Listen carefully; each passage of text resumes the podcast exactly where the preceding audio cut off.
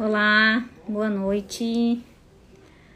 Vamos para mais um Chama na Live. Hoje total diferentão. Não, não é diferente, não. É um assunto que eu nunca, nunca, nunca estive próxima. E eu quero, tô cheia de dúvidas, cheia, muita, muita dúvida, curiosidade. Passei pelo perfil da Lilia. Daqui a pouco ela tá por aqui. Olha quem chegou! Olá! Tudo bem? Olha, sabe, hoje eu fiz até uma coisa diferente que eu nunca faço. Tudo bem? Sabe que eu também não avisei. Deixa eu avisar aqui. Ah, vamos aqui, aqui, aqui.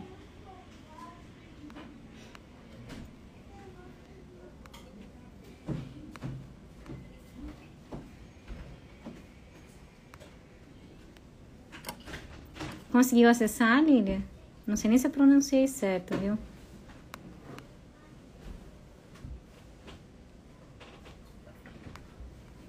Cadê a...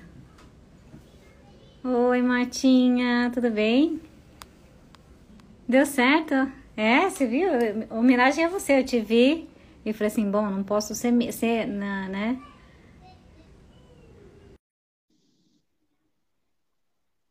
Tá aqui. Deixa Olá! Oh, tudo Boa bem? Boa noite, tudo Oi, bem, Bia? Tudo. pra... Oi, Cris, tudo bem? Entrou também. Nossa, você sabe que eu, eu fiquei. Você viu esses olhos? Vi, lindérrimos, arrasou. E eu falei Oi, assim: eu vou me maquiar um pouquinho e tal. Aí depois eu falei: poxa, a maquiagem ficou muito forte, é uma coisa mais simples. Aí quando eu vi você, eu me senti tão confortada. Ah, não tá nada forte. Eu falei: que né? ótimo. Tá linda, linda, linda. Muito bem-vinda. Muito obrigada por ter né, aceito o meu convite.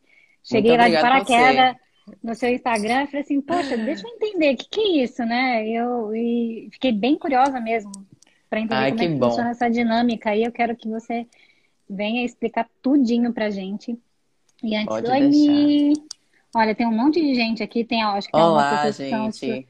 Dança Ades, Jean Lima, eu acho que é seu, Oi, Rosalina gente, Costa. assim, minha mãe. É! Oi, mãe! É... Oi, Mel. Um monte de gente, que beleza. Muito gostoso, né? Sejam bem-vindos. É Bem-vindos, sim. bem-vindos. Ah, Li, não sei, é, a a pronúncia tá certa? É Lília mesmo? Lília É Jade? Lília mesmo. Lia- Lília Lília Jade. Jade, você acertou. Muito bom, muito bom. E Lília, eu quero que você se apresente, por favor, conta um pouquinho aí da sua, da sua história, um, um pouquinho de você, e depois a gente entra na- nas minhas dúvidas, nas minhas perguntas que eu Pronto. tenho aqui. Tá bom? Bem-vinda. Pronto, ótimo, ótimo. Bem, gente, boa noite, boa noite para vocês. Gostaria de agradecer mais uma vez a Bia pelo convite, né? É, quando a Leila me indicou, falou assim: olha, dê uma olhada nesse perfil, é muito interessante, já fiz uma live É. com ela e tal. Aí eu dei uma olhada, falei, poxa, vou seguir, gostei do, do- da proposta dela de marketing e tal, de um marketing mais leve, sem muitas regras, sem taxar tanta coisa, né? E aí eu falei, vou seguir. E aí, sei, do nada aconteceu, a gente começou a conversar, aconteceu o convite, aconteceu a data e foi assim tão rápido. E foi, E né? foi ótimo. Ah, No tem que momento ser ágil no certo. digital, tem que ser, tem que ser. É isso que mesmo. Muito obrigada mesmo, também. Obrigada a você. Bem, gente, deixa eu contar um pouquinho a vocês da minha história. Eu sou farmacêutica, é, bacharel em farmácia, e tenho especialização em farmácia clínica com ênfase em prescrição farmacêutica. E essa, essa é uma área que é muito voltada ainda, atualmente, para a área hospitalar, que é o farmacêutico que está ali atuando beira-leito do paciente, fazendo é, as perguntas, fazendo análise de prescrição e tal. Só que a, a, a especialização também me oferta uma oportunidade de ser empreendedora e de ter o meu próprio consultório. E eu decidi é, partir para esse caminho depois de um tempo. Então, deixa eu contar um pouquinho a vocês da minha história. É, eu comecei a faculdade de farmácia e estagiei em um hospital é, especializado em psiquiatria. E logo me apaixonei pela saúde mental. Tanto que eu fiz meu TCC voltado para a área de saúde mental. E posteriormente é, me formei, fui atuar em uma farmácia comunitária, que são essas farmácias de rede, né? Com dispensação distribuição de medicamentos. Posteriormente, eu voltei para esse hospital. E aí fiz alguns processos, fiz algumas mudanças é, na, em coisas que eu já via como, como estagiária, que eu não poderia dar tanto palpite, e que assim como farmacêutica. Por que sim, não podia, não podia dar palpite?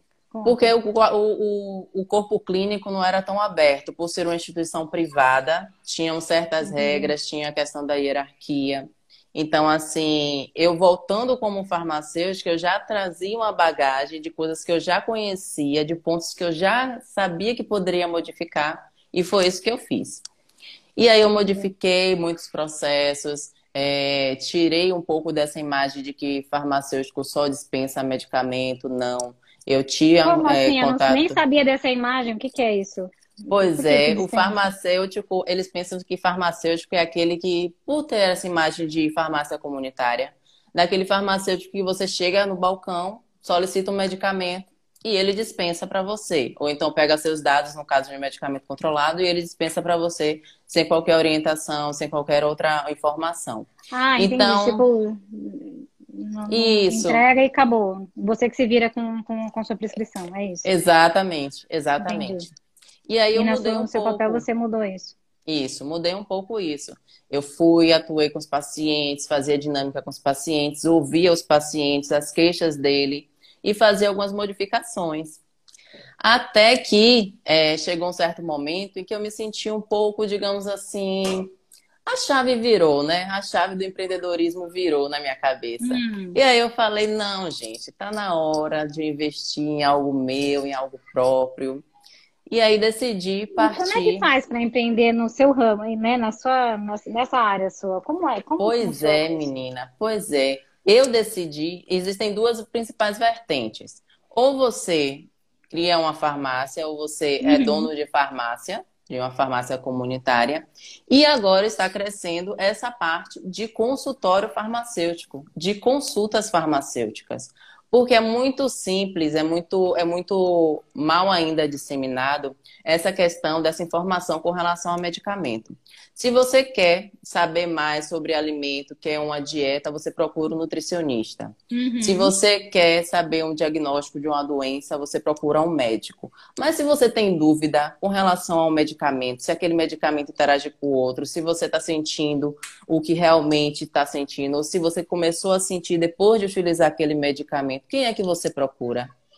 É o farmacêutico. né? O Google muitas vezes. Né? Sim, Não, sim. sim, mas aí, aí é que tá o ponto. E eu, eu sei porque eu sou, eu, eu acho que como todo mundo faz isso.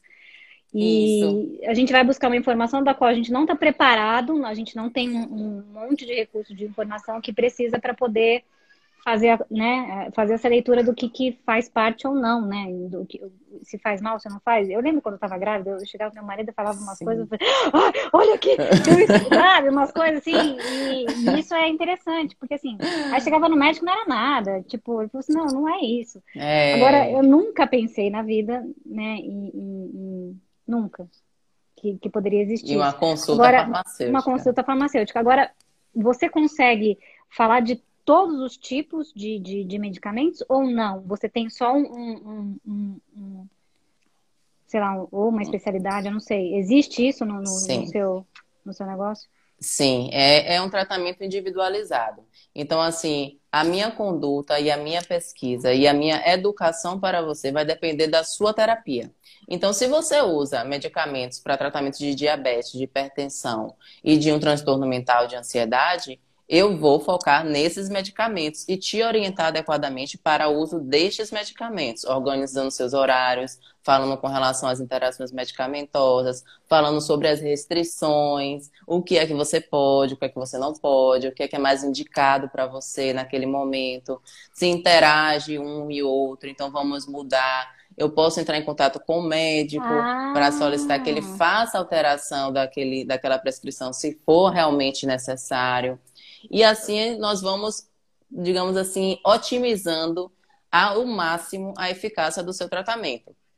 Então, assim, não é algo bem focado, vai depender muito do know-how do paciente, da terapia medicamentosa do paciente. É essa terapia que vai me guiar para atender ele da melhor forma possível.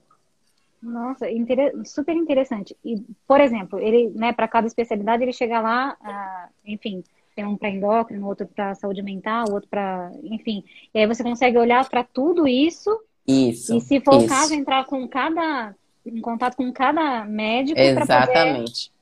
Poder... Exatamente. Nossa. Exatamente. E é aí que está a questão, porque assim, eu estava falando essa semana, é, na semana passada, na verdade, com relação a quando você vai a uma consulta médica. Você vai a uma consulta médica e aí geralmente você fala, relata, ele te dá o seu diagnóstico, analisa alguns exames e passa uma prescrição de um medicamento para você. Ok, humanamente é até, digamos assim, impossível que a gente possa exigir do médico, digamos, uma hora de consulta. Entendi. Digamos que esse médico tenha 10 pacientes no dia para atender. Em, em, um dia, ele vai ter 10 horas reservadas para esse atendimento. Entende? Uhum. Então, quanto mais profissionais, quanto mais uma equipe multi atender esse paciente assistenciar esse paciente, maior vai ser a eficácia do, do tratamento dele. E aí, se você sai com essa prescrição, digamos que você foi um endocrinologista e ele passou um, sei lá, um, um hipoglicemiante oral, que no caso é um tratamento para diabetes. Sua glicemia está descompensada, ele passou um tratamento para diabetes. Ok, ele vai tratar aquela diabetes. Mas digamos que além da diabetes, você tem um transtorno de ansiedade, você tem um episódio depressivo e você já utiliza aqueles outros medicamentos. E aí, como é que faz? Se interagir esses outros medicamentos com esse da diabetes que você vai utilizar? E é aí que o farmacêutico, a consulta farmacêutica entra com essa importância de alinhar, de aprimorar, de, digamos assim, otimizar toda a terapia medicamentosa desse paciente. Nossa, muito. Peraí que eu tenho um monte de perguntas já. Bueno, né, que bom. Quero... Pode Não, mandar. sim, ó. Primeiro que a, a Cris perguntou se esse tipo de consulta já existia antes da pandemia. Ou isso veio. Já existia. Já acontecia. Já. A Cacá falou que em cidades pequenas como a dela e sempre consultou farmacêutico que vinha em casa. E aí, né, nessa dessa pergunta dela, dessa fala dela, o que eu pergunto é o seguinte: como, como você, é, como é regulamentada o, o, a, a sua orientação para isso? Como é que funciona isso? Porque, na verdade, você não está indo contra, contra o especialista, contra o médico, uh -uh. não é isso? Não, não. Mas você está alinhando ali as informações, porque eu vejo, assim, principalmente pessoas com um pouco mais de idade ou um pouco menos de instrução, ele isso. chega ao médico não consegue nem contar o que ele tem, muito mais falar o que, né, o histórico Exatamente. dele passado, ele não consegue falar e não consegue também falar, é, falar assim, olha, esse remédio pode interagir com esse, não, não existe essa fala. Isso, e o médico exatamente. também, né, meio que é o que você falou, passa aí meio desapercebido. Nossa, gente, obrigada. Nossa, cheio de gente aqui. que bom, eu, que falei bom. que é um assunto super interessante. Porque assim, que bom. eu sei que existe, né, o farmacêutico, todo mundo ia lá se consultar, mas eu, eu, eu me recordo também que existia uma fala em que ele poderia ser é, processado por receitar, né? Sim, então existe aí sim. essa, essa, essa, essa, esse impasse, né? E aí eu achei tão interessante, porque, poxa vida, né? E você tá bem nessa linha de, de mediação, né? De entender Isso. o que, que, ele precisa e o que, que ele não precisa. Isso. E aí, nesse, nesse cenário todo, como é que você empreende? Pronto. Deixa eu te falar. Eu vou falar um pouquinho da questão histórica e trazer para os tá. dias atuais. É, antigamente, o farmacêutico era chamado de boticário, de bótico. Sim. E no Brasil colônia, é, somente aquelas famílias que tinham grande poder aquisitivo conseguiam ter acesso a um médico realmente. E aquelas pessoas de classe média, de classe baixa, não tinham como custear esse, esse acesso, essa consulta médica. Então, o que é que eles faziam? Eles se consultavam com esse bótico, que vendiam fórmulas, que vendiam LX, que vendiam garrafadas, para tratar determinados sintomas que, aquele, que aquela determinada população sentia. Então, esse bótico era o farmacêutico, esse boticário era o farmacêutico. Então, essa consulta farmacêutica é uma questão histórica, já ocorria.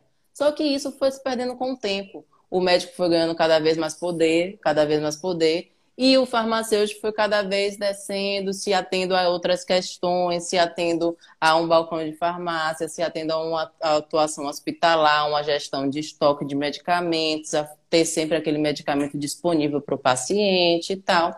E aí, em 2013, a, a, o Conselho Federal de Farmácia ele começa a voltar essa questão. Não, o farmacêutico ele pode contribuir mais para a terapia do paciente.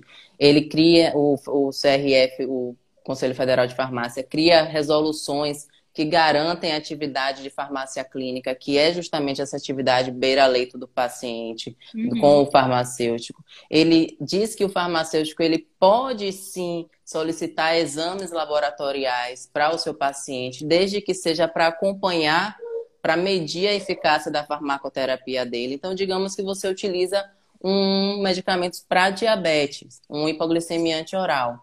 E aí aquele farmacêutico está te acompanhando e ele quer saber se aquele medicamento que você está utilizando está sendo eficaz. Ele pode solicitar uma dosagem de glicemia, uma, uma hemoglobina glicada. Ele pode fazer essa solicitação. Além disso, regulamenta também a, a prescrição farmacêutica. O farmacêutico ele pode prescrever. O farmacêutico é o, o, profissional do, do medicamento, mas ele também é o profissional do cuidado integral ao paciente. Então, ele pode prescrever um medicamento, desde que, no âmbito da sua profissão, existem medicamentos controlados que o farmacêutico não pode prescrever. O farmacêutico pode prescrever medicamentos isentos de prescrição médica. E aí você fala, ai, farma meio redundante. Como é que o farmacêutico vai prescrever? É um medicamento isento de prescrição médica, ele vai prescrever o quê? E aí eu te lembro uma coisa: quando você entra em uma farmácia e aí tem aquele balcão com aqueles medicamentos todo atrás, e aí você se volta para o que está disponível ali para você. Não é só um ou dois medicamentos, são vários medicamentos ali disponíveis para você. Uma de pirona, um paracetamol. E todo aquele medicamento que está ali disponível para você não significa que ele seja isento de efeitos colaterais, de reações adversas. Uhum. Não significa que ele vai deixar de fazer, de causar algum dano a você. Então, o farmacêutico ele pode prescrever pode prescrever esses medicamentos, pode prescrever medicamentos fitoterápicos, para inclusive tratar efeitos colaterais que a sua terapia medicamentosa tenha. Então, é sim regulamentado por lei, é regulamentado pelo Conselho Federal de Farmácia, essa atuação da consulta farmacêutica, do consultório farmacêutico e do farmacêutico como um profissional de cuidado e um profissional de saúde a contribuir para a qualidade de vida do paciente. Com certeza. Bom, eu tenho uma, duas perguntas. Uma é do Harrington. Oi, Harrington. Mi, ó, só vou falar do, que o meu. Isso aqui é adesivo, gente. Que eu ganhei da Mi. A minha Sério? É. eu vou usar hoje nessa live, que eu quero entrar poderosa. É, ele pergunta assim, ó. É, é, nessa pandemia, você orienta e apoia o tratamento precoce? Eu acho que ele quer dizer em relação ao Covid. Por sua experiência, funciona? E ele assim, já, já se desculpa se ele fez um questionamento um pouco difícil. Não, é, é o Eriton, né? É. Eriton, muito obrigada pela sua pergunta. E assim, é um tema bastante pertinente. E eu posso te falar, Bia, é, essa pandemia foi o que me fez virar a chave para o empreendedorismo e para a importância do papel, do meu papel social, não só como profissional. Porque assim, a pandemia veio, as pessoas ficaram é, reclusas, morrendo de medo e buscaram a todo momento uma tábua da salvação, algum medicamento que curasse, que tirasse elas de, desse momento difícil, desse momento de angústia. E esqueci, começaram a se automedicar. E essa automedicação foi em massa, em massa, em massa, em massa. Eu nunca vi um evento de automedicação tão grande quanto esse. E assim, esse tratamento precoce que se preconiza hoje, que alguns médicos inclusive prescrevem, se nós formos analisar pela base científica, pela comprovação científica, a Farma Está é, tá comprovado aqui, tem esse estudo que fala que esse medicamento é realmente eficaz contra com profilaxia para o Covid. Não tem. Não tem esse estudo. Não existe esse estudo ainda. O único tratamento precoce que nós temos hoje para o Covid é a vacina. É o único que já tem estudos, que já mostrou eficácia, que já tem evidência científica, que já tem evidência comprovada.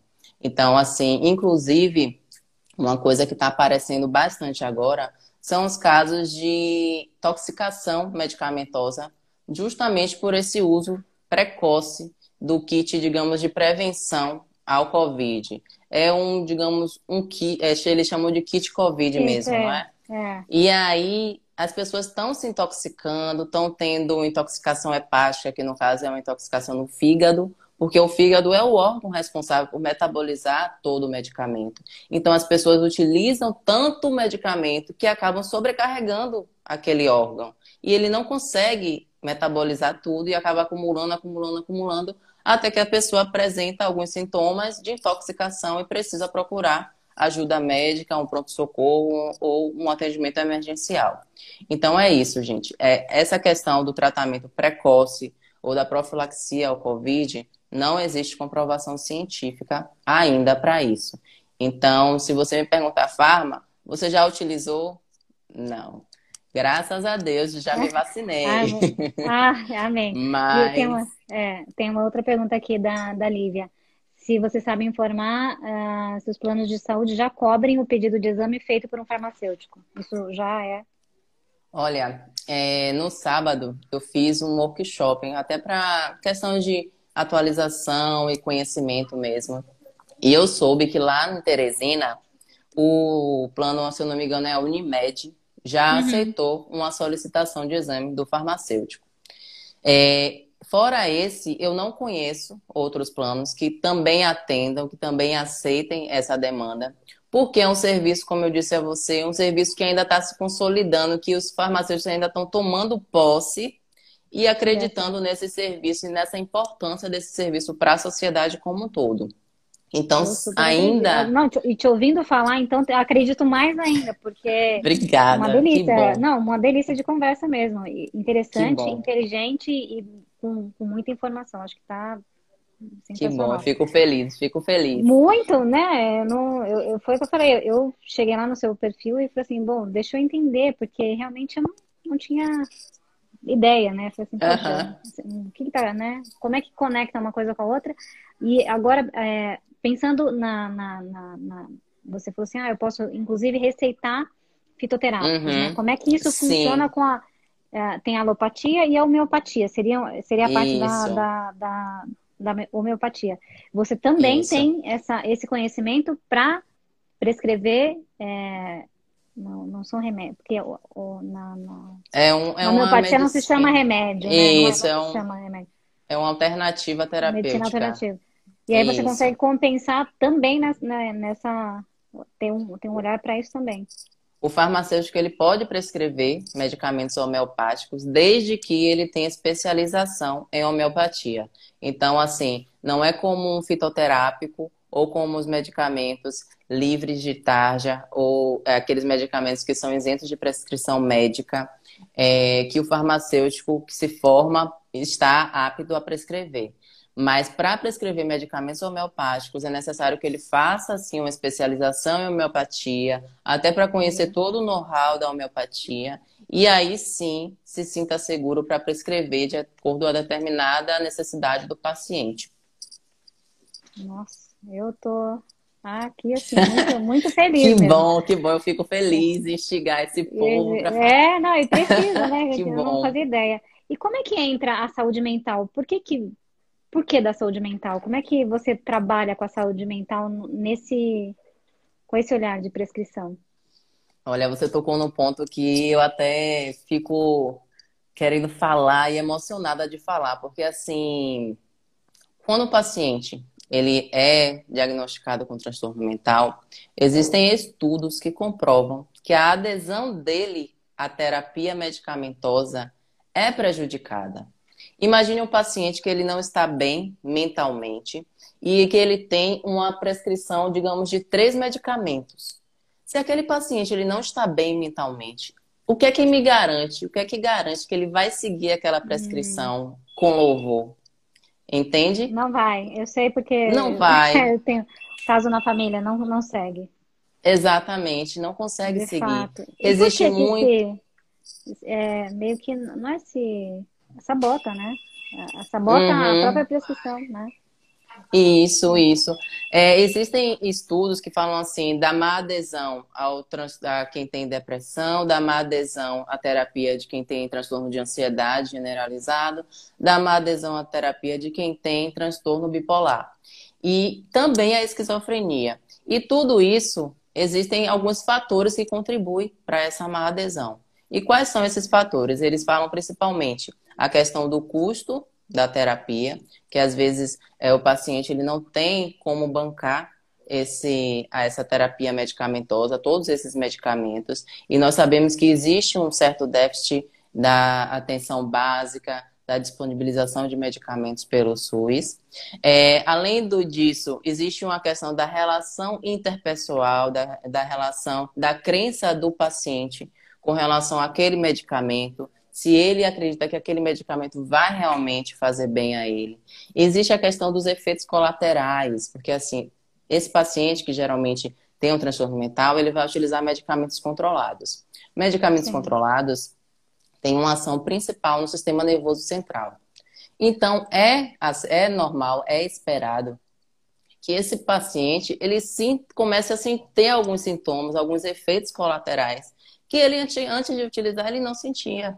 Então, ele vai sim a, a, é, colocar a culpa desse novo sintoma sobre aquele medicamento.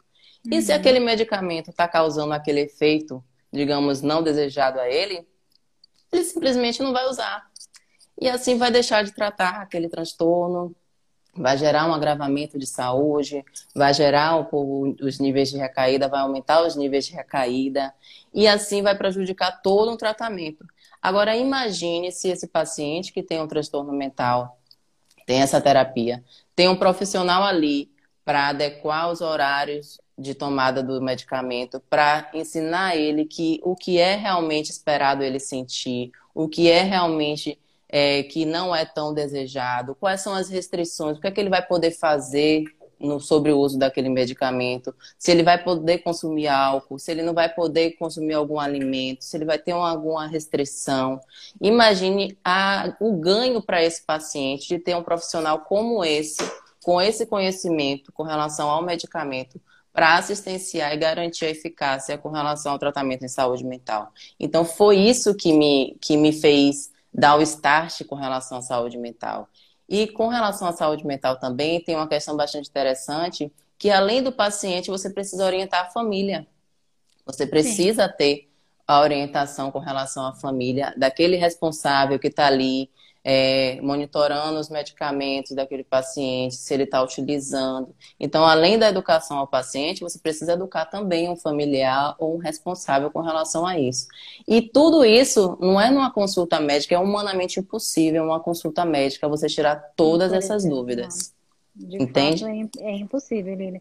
E, e pensando nesse, nesse nessa questão, né, principalmente da saúde mental, que realmente as pessoas deixam de tomar, deixam de fazer, deixam porque acha que não vai fazer efeito, ou fez efeito e aí, ah, eu não quero mais usar. Então, que acha que vai ficar viciado. Tem muito nisso sim, também. Tem, não, e, e, na, e, na, verdade vicia, né? A gente sabe que sim.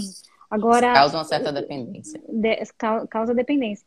Como é que funciona daí o, o, o seu, não sei se é um, um, pacote de serviço ou é a cada mês, a cada semana, como é que funciona? Como é que você controla esse paciente? Como é que, como é que acontece isso? Bem, com a pandemia, é, me fez é, criar uma nova forma de atendimento mesmo.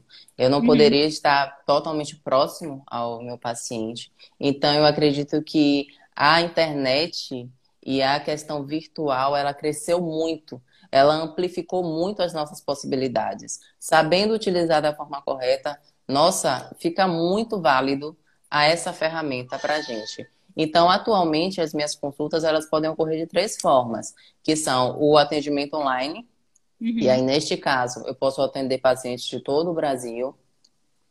Também o atendimento domiciliar e o atendimento ao consultório físico. Então, uhum. nesse atendimento é, online, é, são três encontros com o paciente, onde o primeiro eu não considero nem o primeiro assim um encontro, porque vai ser mais um bate-papo. Vou precisar conhecer uhum. ele. Eu trabalho também com a questão de elucidar o temperamento do paciente. Não sei se você já ouviu falar na questão dos quatro temperamentos. Não. É uma coisa bastante Explique. interessante. é uma Volte teoria. Ah. É uma teoria da ciência de Hipócrates, né? Onde ele classificava as pessoas basicamente por quatro temperamentos, que são os sanguíneos, que são os coléricos, os fleumáticos e os melancólicos. E aí, classificando por esses quatro temperamentos, são, são características que a pessoa tem que são endógenas e imutáveis, ou seja, não é a questão da personalidade que é moldada com o tempo. Uhum. É uma uhum. questão de que a pessoa já nasce com aquele temperamento, é como ela se comporta na infância e como ela automaticamente vai ter esse reflexo quando adulto. Então, eu sabendo esse temperamento desse paciente, eu vou poder adequar a melhor estratégia terapêutica para ele. Se é um paciente, tá digamos, se é um é paciente, digamos, eu tenho um questionário, que aí ah, eu faço entendi. algumas perguntas para esse paciente, e aí, a depender das respostas dele, eu posso definir qual é o, o temperamento provável dele. E, e aí você conta isso para ele ou não? Não. eu quero esse questionário para mim. não, não conto não. Eu posso contar qual é o tipo, né, do uhum. temperamento dele, até porque é questão de autoconhecimento uhum. mesmo, de ele às vezes você conta assim, uma pessoa, você encontra uma pessoa e fala assim, olha, você age dessa forma e tal, você é bem característico no temperamento tal. E aí ele fala assim, é mesmo, nunca parei para pensar nisso não. Aí começa a pensar, a pesquisar mais, a se autoconhecer, as peças começam a se encaixar. Existem pontos a serem trabalhados em cada temperamento. Então, digamos assim, um, um, uma pessoa com temperamento sanguíneo, ela tende a ser um pouco aérea. Então, assim, eu preciso estar ali sempre reafirmando para aquela pessoa que ela precisa fazer aquele tratamento medicamentoso, que ela precisa atender os horários adequadamente, que ela pode colocar um alarme no celular e aí orientar direitinho essa paciente. Eu sou essa, eu sou aérea. É. Meu marido me lembra dele, bota o remedinho, ele ó, tem que ser. Eu já vou, já vou, passa. É. Tudo que são então... vitaminas, né? E, e esquece. E, então tá, então você falou do aéreo, que já me classifiquei, já me entendi. Qual é o melancólico? o melancólico é aquela pessoa que é bem retraída, aquela pessoa que não gosta muito de se expor, de falar ao público, é aquela pessoa tímida ao extremo, mas são aquelas pessoas que têm valores é, muito firmes, como lealdade, como fidelidade. Então, elas valorizam muito isso. Então, aí, a essas pessoas já muda um pouco a, a, a característica do, do tratamento. Porque a essas pessoas eu preciso conquistar pelo conhecimento, eu preciso mostrar a ela o que realmente ela está passando, o que aquele medicamento realmente tende a oferecer a ela. E aí, vamos trabalhando na terapia a ela, entendeu? Nossa, muito é interessante. Todo... Agora, o colérico, bom, eu até imagino, mas me, me dá aí pra gente um, um pedacinho do que, que é esse. O colérico, o colérico é, é aquele enérgico. é aquela pessoa enérgica, aquela pessoa, é, um líder nato. Ele tende a dominar onde ele passa, ele tende a sempre tomar responsabilidade, a sempre tomar o poder de fala, a falar sempre, a tá, a tá sempre a ter sempre aquela questão da confiança, daquela questão de ser líder mesmo. E aí para esse colérico, ele tem aquela questão daquela característica a se trabalhar que é a questão da autossuficiência. Ele se acha tão autossuficiente, tão líder de si, que às vezes para você conquistar esse colérico e fazer entendê-lo que ele realmente naquele momento ele precisa de uma ajuda profissional é a chave para um tratamento efetivo. Então preciso trabalhar com esse colérico essa questão da autossuficiência, de mostrar a ele que ele pode ajudar, pode aceitar a ajuda dos outros ou de outro profissional. Que interessante. Tem mais um. Eu esqueci uhum. o, último. Qual é o último? E tem perguntas aqui Gostei atrás da... que eu passei. Gostei da sua memória. O último Você falou é quatro, o fleumático. É, fleumático. É, só é o pelo, pelo nome que eu não lembrei. É, o fleumático, inclusive, é o, o que eu descobri o meu temperamento. Então, posso falar por mim. e assim, é uma pessoa que é bastante observadora. É uma pessoa que é, se expressa bem, mas na hora certa. É aquela pessoa que em público ela não vai falar logo diretamente ou exacerbar logo a sua opinião.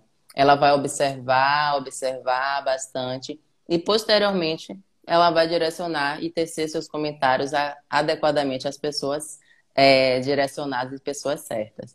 É, os fleumáticos, eles também tendem a ser um pouco pragmáticos, a serem metódicos. Então, a esses fleumáticos, eu preciso trabalhar a questão da programação. Eu preciso ser bem estrategista, eu preciso ser bem programadora, eu preciso ser clara com ele e demonstrar que aquele tratamento para ele é, vai acontecer, mostrar uma, uma visão, digamos assim, macro do tratamento, para conquistar a confiança dele e fazer ele aderir com a melhor, da melhor forma ao tratamento medicamentoso. Então, essa é uma, esse questionário e essa descoberta do uhum. temperamento do paciente é só uma das ferramentas que eu utilizo na, na consulta farmacêutica. Tá, eu vou fazer uma, uma pergunta agora indecente. Pode fazer.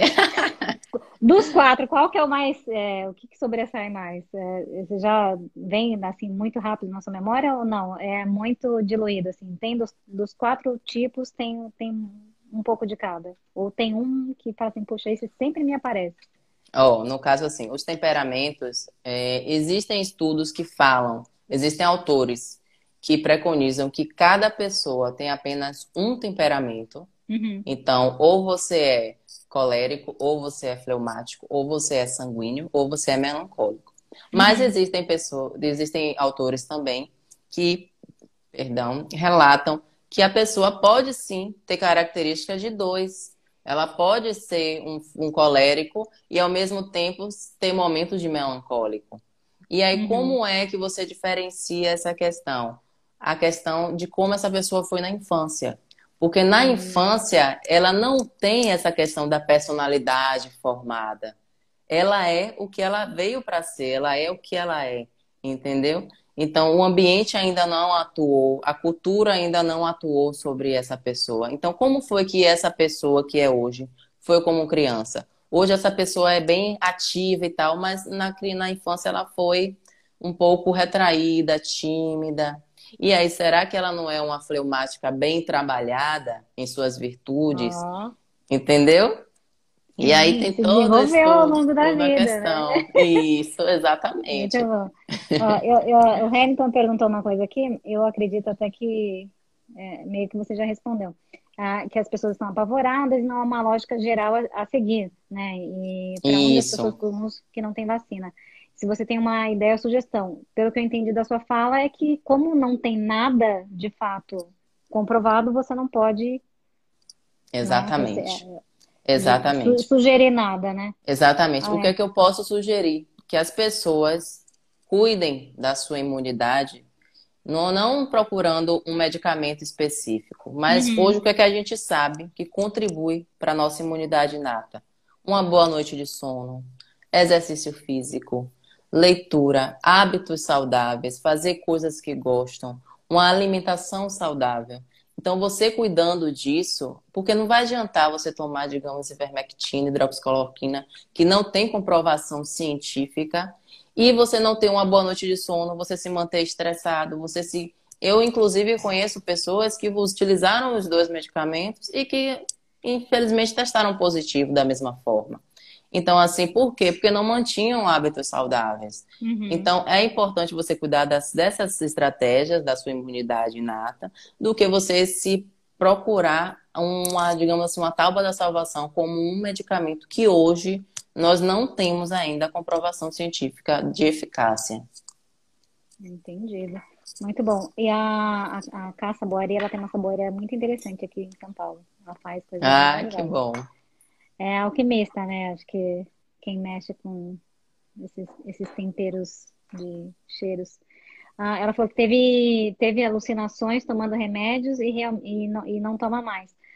Isso é, é, é para todo mundo? Para um, um, tipo específico? Como funciona? Ou tem um determinado medicamento que vai dar alucinação e acabou?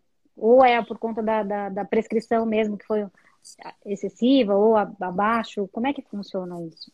É, todo medicamento, ele tem descrito na sua bula os chamados efeitos colaterais, que são aqueles efeitos que foram apresentados durante o tempo de estudo daquele medicamento por pacientes que utilizaram aquele medicamento. A Farma, todos aqueles efeitos colaterais, é, eu vou sentir? Não, nem todos. Cada organismo reage de uma forma. Uhum. O fato é que aquele medicamento se mostrou eficaz para tratar um tipo de enfermidade. Então, assim, a gente precisa analisar o risco-benefício.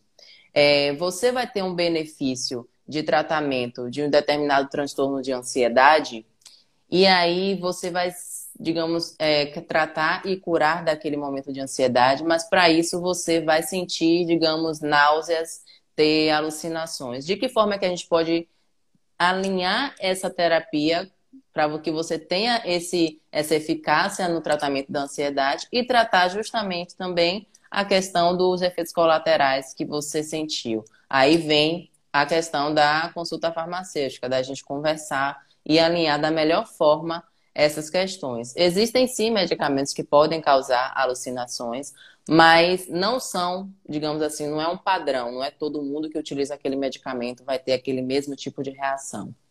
Existem, digamos, pacientes que é, passam mal com paracetamol, passam mal com adipirona, são alérgicos uhum. à dipirona, entende? Então vai depender muito de cada paciente. E outra coisa que é interessante falar também, que o farmacêutico ele pode auxiliar nessa questão de desprescrição. Porque assim, se você utiliza, digamos, vou falar aqui do tarja preta, que é um medicamento benzodiazepínico que tem um risco de causar abuso, de causar dependência, e que a retirada abrupta desse medicamento, digamos, você começou a utilizar. E aí você decide de uma hora para outra que você não vai mais utilizar aquele medicamento. Ele tende a causar sintomas, ele tende a causar náuseas, náuseas, ansiedade. E aí tudo isso poderia ser evitado se você tirasse esse medicamento de forma gradativa e orientada. Uhum. Então aí pode... vem a importância. E, e, e se tirar, pode inclusive desencadear alguma outra coisa, principalmente no, no transtorno mental, né? Se você Isso. tira algum medicamento. De forma abrupta e inadequada. Pode ocorrer surto e a pessoa entrar em numa crise que até é difícil de sair depois, né?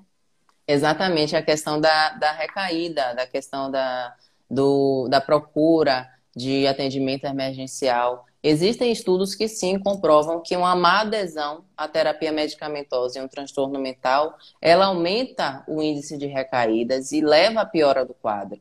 Então é necessário um profissional acompanhando, orientando esse paciente para que ele não chegue a esse ponto.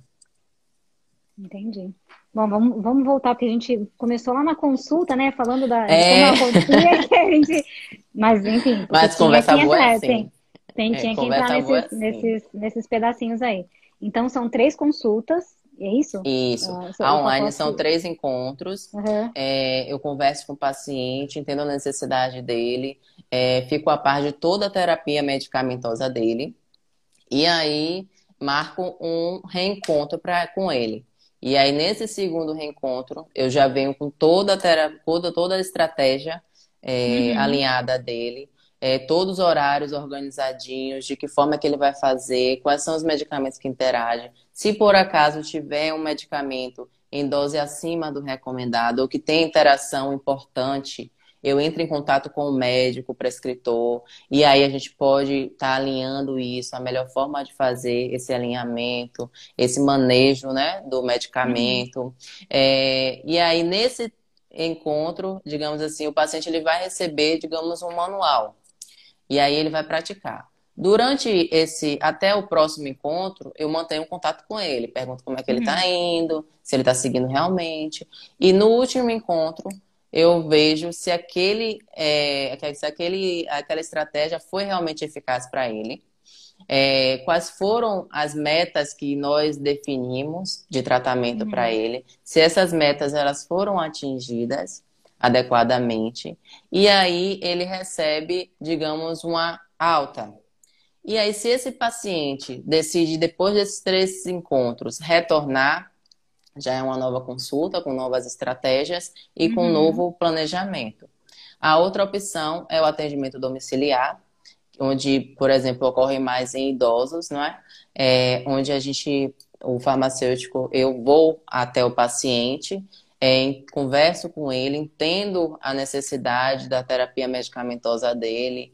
É, pacientes idosos, eles tendem a utilizar muitos medicamentos. Então, a consulta farmacêutica, ela vem justamente para alinhar e melhorar a qualidade de vida nesse estágio da, da vida humana mesmo. Uhum. E aí alinho essas questões, volto, faço a educação para esse paciente, faço a educação para o cuidador desse paciente, que é importante também. E tem também a questão do consultório, que aí uhum. nesse caso o paciente se dirige ao consultório físico onde eu atendo. Entendi. Bom, e, em todos tem a questão das três consultas, entre o período de uma ou outra, se for o caso, você entra em contato com o médico, alinha Isso. com o médico, se precisar trocar, troca, aí você recomenda Isso. que o, paciente volte em outra, ou recomenda até um outro especialista, talvez, para. Isso, né, a gente faz encaminhamento também para nutricionista, para especialista médico, para psicólogo. Nós podemos fazer é. encaminhamento sim.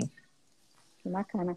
Ah, o Wellington pergunta aqui dentro do seu conhecimento farmacêutico, né, que você entende super, uhum. é, pode superar a, o conhecimento do médico, a indicação do médico.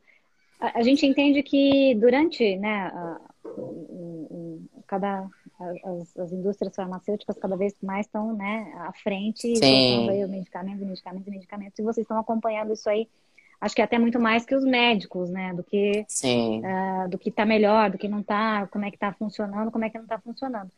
Você acredita que isso, que para vocês esse conhecimento ele ele chega a superar um, talvez o conhecimento de um médico? Eu acredito que não seja a questão suplementar. Eu não acredito uhum. que eu supere o conhecimento do médico, uhum. mas eu acredito que nós trabalhamos trabalhando juntos é, tende a ser bem mais eficaz, porque assim, o, profissional, o médico é o profissional do diagnóstico. E uhum. eu coloco o farmacêutico nesse percurso, fazendo essa ponte entre o médico e o paciente, como um profissional do medicamento e o profissional do cuidado. Então, o farmacêutico vai ser a ponte entre o médico e o paciente. Uhum. Então, ele vai conduzir melhor, da melhor forma, um ao outro. Então, assim, não é que vai sobrepor o conhecimento uhum. de um ou, digamos, é, emergir ou, ou, ou, digamos assim, submergir o conhecimento do outro. Mas eles vão se completar, eles vão se complementar. E o que justamente muitas vezes a gente tem que trabalhar é justamente a questão do ego. É, existem um pouco, é existe simples, um pouco né? de dificuldade de ainda de acesso, principalmente quando eu falo não estou generalizando, mas eu posso falar da minha experiência. Médicos mais antigos, eles são um, poucos mais, um pouco mais resistentes. Eu já tive é, essa experiência. Mas da maneira correta, mostrando o meu conhecimento, mostrando da forma adequada é, o, o, o, digamos assim, o meu conhecimento, o meu know-how com relação ao que eu estava falando, eu uhum. consegui driblar, eu consegui contornar a situação Inclusive, eu posso até contar aqui um fato muito interessante que aconteceu e que eu costumo Adoro, contar sempre esse fato. Que uma vez eu recebi uma prescrição de um paciente etilista crônico, é, etilista crônico de maneira é, mais informal falando, são os alcoolistas. É, tá. E aí eu recebi uma prescrição etilista, dele com... Etilista crônico. etilista, etilista crônico, isso. Tá. E aí eu recebi uma prescrição dele com varfarina 15 miligramas. A varfarina é um medicamento que é antiagregante plaquetário, ou seja, é aquele medicamento que tende a afinar o sangue, como dizem. Sim. Que tende Sim. a reduzir o nível de coagulação do sangue. Tá.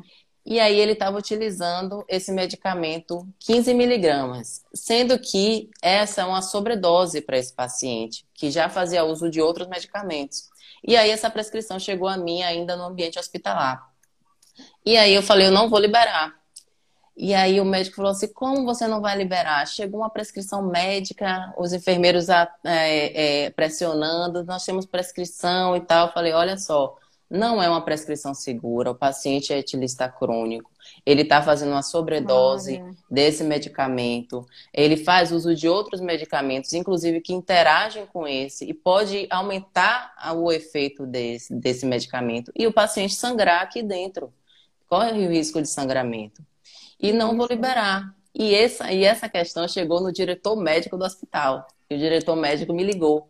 Jade, o que foi que aconteceu com isso? Que você não está querendo liberar essa prescrição? O que é está acontecendo? E eu expliquei toda a questão para ele. E ele falou: Nossa, Jade, ainda bem que você não liberou. Você Graças a Deus que você não liberou. Porque esse paciente estava correndo um risco muito grande. E aí o, o, médico, o diretor médico reduziu a dose para 2,5 miligramas e pediu os exames do paciente atuais. E aí, quando, resumindo, quando nós fomos investigar a história do paciente. O paciente tinha essa prescrição para fazer uso por dois meses apenas, é. dias alternados, e o médico prescreveu dessa forma, nessa dose, por imaginar que por ele ser um etilista crônico, ele não ia fazer uso contínuo. Então, ele prescrevia uma dose de 15 miligramas para, digamos, só daqui a três Compensar. dias esse paciente fazer uso novamente. Então, esse paciente estava fazendo uso, digamos, por seis meses e poderia continuar fazendo se não fosse a minha intervenção. Então, aí está a importância da atuação do farmacêutico nessa questão.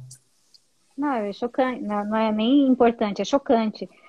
E aí é que tá, quando você, isso dentro de um, de um hospital, você recebe o prontuário do, do, do paciente, é isso? E aí você isso. faz a leitura desse prontuário para poder. Isso, é, eu preciso saber o histórico. Do o histórico, a prescrição do paciente, preciso analisar toda uma questão, porque existe também a questão não só do ego do médico, mas existe a uhum. questão do paciente, que às vezes ele não se sente à vontade, ele vê a imagem do médico como aquele soberano doutor, e Sim. que talvez ele não se sinta à vontade totalmente para conversar com ele e falar: olha, esse medicamento está prescrito aqui para mim, mas eu não uso ele sempre não. Porque quando você pergunta ao paciente, olha, como é que você usa esse medicamento? Você usa. Ah, não, uso todos os dias, certinho, no horário certinho e tal. E aí, quando você vai investigar, conversando mais com o paciente, você percebe que talvez não é assim. Que talvez aquele exame laboratorial que você tenha em mãos não lhe diga o que, não lhe apresente, não lhe prove o que o paciente está lhe dizendo. Então, é necessário sim ter essa análise, essa, fazer essa anamnese farmacêutica. E lembrando que o foco do, do foco principal do farmacêutico é o medicamento, mas existem fatores agregados ao medicamento que o farmacêutico também precisa se, se atentar e ter essa sensibilidade. Total, né? E agora, imagino eu, dentro de um ambiente hospitalar, quantos prontuários desse você passava pela sua mão? Nossa, assim, lá onde, onde no hospital que eu trabalhei, toda a prescrição médica que chegava eu precisava analisar.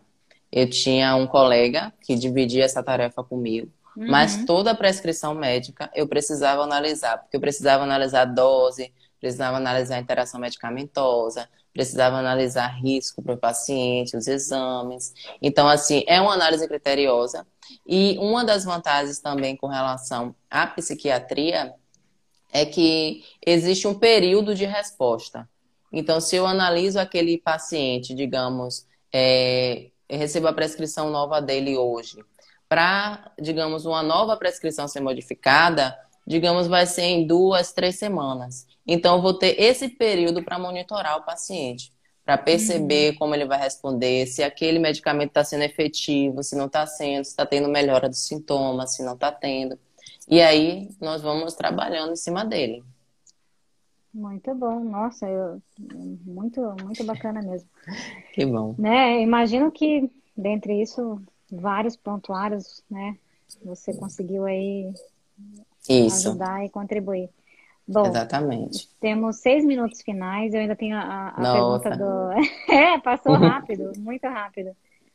É, não, com certeza. Demais. Muito bom.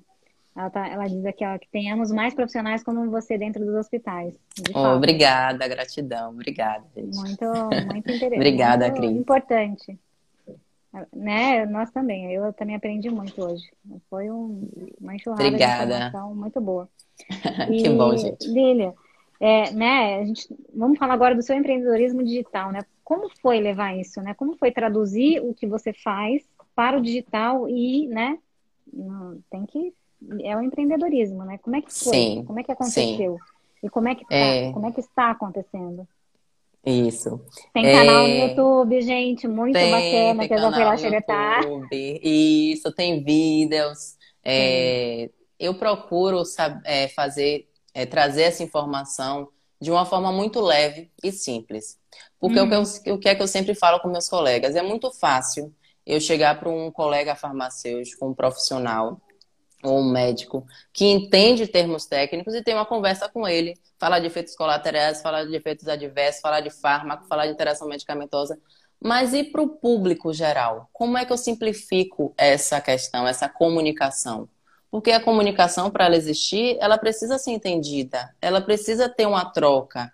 Então não adianta chegar aqui para você e falar, olha, você vai ter efeito colateral de tal, tal e tal. Aí você fala assim, sim, mas o que é efeito colateral? Entende? Nem, nem sabe, né? É Não sabe. Colateral. Então, assim, quando a minha chave para o empreendedorismo virou, é, que eu decidi é, migrar para esse ramo de consulta farmacêutica, uhum. entender o meu papel na sociedade através da automedicação, eu vi o Instagram como uma ferramenta importantíssima. Porque até eu mesma utilizava, deixei de utilizar muitas vezes televisão, ou um rádio, ou ouvir uma notícia, para me informar no Instagram. Então, assim, o Instagram hoje é uma ferramenta nossa que oferta muitas possibilidades. Então, eu vi nisso a chave para divulgar o meu trabalho e informar também as pessoas. Não é só é, é, eu digo que eu migrei de um Instagram de meramente álbum de uma vida para algo uhum. além, para algo profissional. Então, assim, o meu objetivo hoje é informar as pessoas com relação à consulta farmacêutica, a importância da consulta farmacêutica, ao medicamento, de uma linguagem, de uma forma simples e acessível. Porque não vai adiantar eu chegar a falar de efeitos colaterais, falar é, termos reações técnicos, adversas. falar reações adversas, falar fármaco, falar interações medicamentosas, e as pessoas não entenderem. Porque, assim, é muito fácil ficar na minha zona de conforto, falando, olha, automedicação não presta não, a pessoa está se automedicando, e não fazer nada para mudar nada. isso. Então, eu vi no Instagram essa ferramenta. Acho que você foi a primeira a, a fazer isso. Acho. Depois eu vou até pesquisar. Acho mesmo. Pode pesquisar, já tem outros muito, muito é. bons. É? É, eu, já tem. Eu falei, poxa muito vida, bom. muito, foi muito interessante. Bom, tem, tem acho que uma última pergunta aqui. É, você concorda que um farmacêutico é um médico frustrado? É, né, que vemos muitos é porque entende que assim tem muitos profissionais que estão desinteressados com a profissão sim, e acho que acaba sim. até Sim. sem valorizar, mas o seu amor dá para perceber que você tem. Né? é, exatamente. Inclusive, é uma, uma, uma frase que nós escutamos bastante. Gente, se um farmacêutico ele quisesse ser médico, ele estudava medicina. Ele não fazia farmácia. Simples ou vai assim. fazer administração como eu fui. Ou vai fazer administração, vai fazer qualquer outra coisa, gente. Não existe isso de, ai, se o farmacêutico, o farmacêutico é um, é um médico frustrado porque ele discute com o médico. Não ele está mostrando no seu campo de atuação a melhor informação que ele pode ofertar. Então, assim, o fato de ele mostrar, de ele sobrepor, às vezes, às vezes até o conhecimento com relação ao medicamento, de trazer um conhecimento atual, não significa que ele vá sobrepor a profissão do médico. Não, se o farmacêutico quisesse ser médico, ele fazia medicina e não farmácia. Entende? É. Então não existe essa questão. Se o farmacêutico está frustrado com a sua profissão, o farmacêutico ele tem uma ampla área de atuação. Ele pode atuar, atuar, atuar em análises clínicas, em estética, em farmácia hospitalar, em gestão, em tantas outras áreas que às vezes ele está frustrado porque ele nem se encontrou ainda. Ele nem se encontrou dentro dessa tantas, tantas opções na sua realmente área. E não, Érito, não, não se desculpe, não. Não se desculpe, não, porque é realmente o que acontece e é importante a gente esclarecer isso.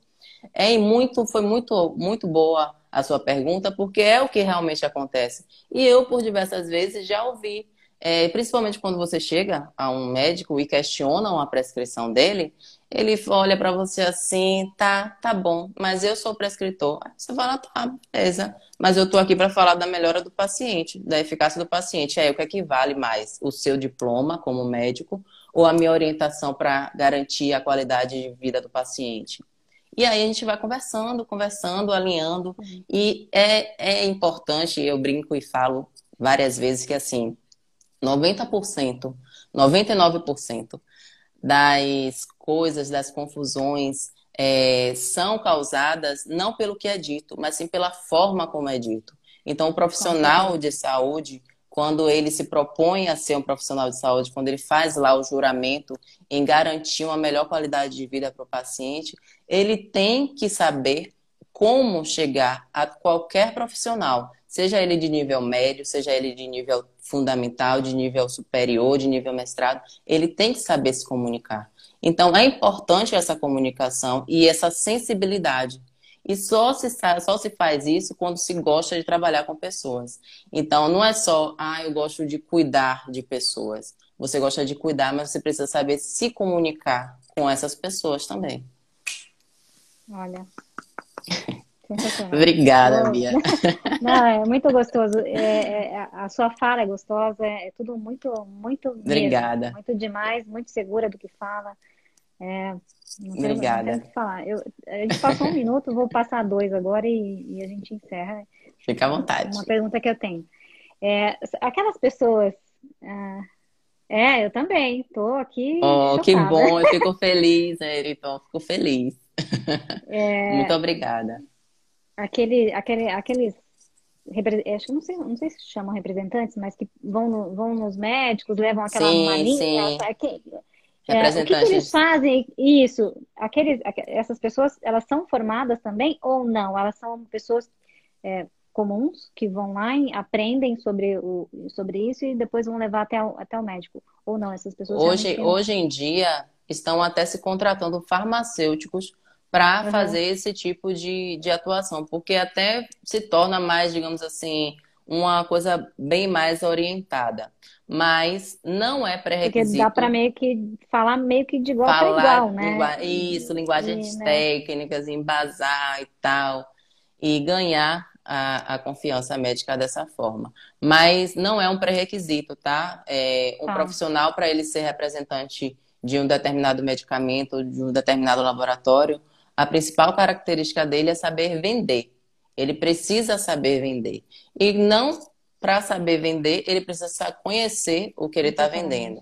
Então, ele vai estudar, vai, vai é, se inteirar daquele uhum. assunto, daquele medicamento específico. E o diferencial do farmacêutico é que, além de conhecer aquele medicamento específico, ele vai conhecer outros. Então, ele vai poder fazer comparações, vai poder falar de uma forma de, é, mais clara, de uma forma é, de uma linguagem mais, digamos assim, sensível, é, falar de termos técnicos. Então, assim, não desvalorizando esse outro profissional, porque, inclusive, tem farmacêuticos que não sabem nem vender. Porque eu digo Sim. que vender é uma arte. É uma arte eu... que todo mundo deveria saber. Exatamente, é, exatamente. Saber se vender, saber se colocar, saber mostrar sua importância. Então, assim, alinhando essas duas informações, tá ótimo. Tá lindo. Bom, temos um beijo que você tem que mandar para alguém aqui que eu não sei quem é, Carlos, ah, quem Carlos é? Max. Ah, Carlos Max. Um abraço. Eu já, já, já mandei, mandei, mandei, mandei beijo, né? Um abraço. Um, Todo mundo agradeceu muito, foi sensacional. Blá, blá, blá, ah, que muito bom, gente. Que bom. Minha pergunta final. Eu também, Diga. muito. É, alguma coisa que eu esqueci de perguntar, passou, e, enfim, ou, alguma informação que você tinha para colocar aqui, eu não, não perguntei. Tem alguma coisa? Final? Bia, eu acho que você foi muito feliz e muito perfeita.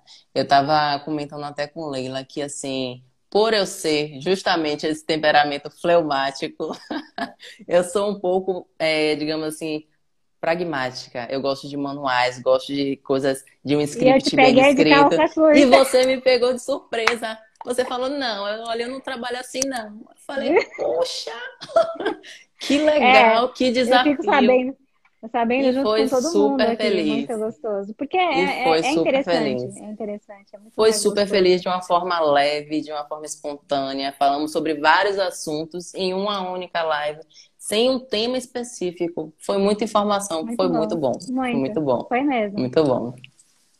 Beijo, Bia. Muito Amores, obrigada boa pelo noite, foi ótimo. Carol, você perdeu, depois você assiste lá. Beijo, gente. Ai. Beijo, beijo, beijo. Vou fechar. Beijo, Beijo. tchau, tchau. Obrigada, Bia. Tchau. Obrigada eu. Sensacional.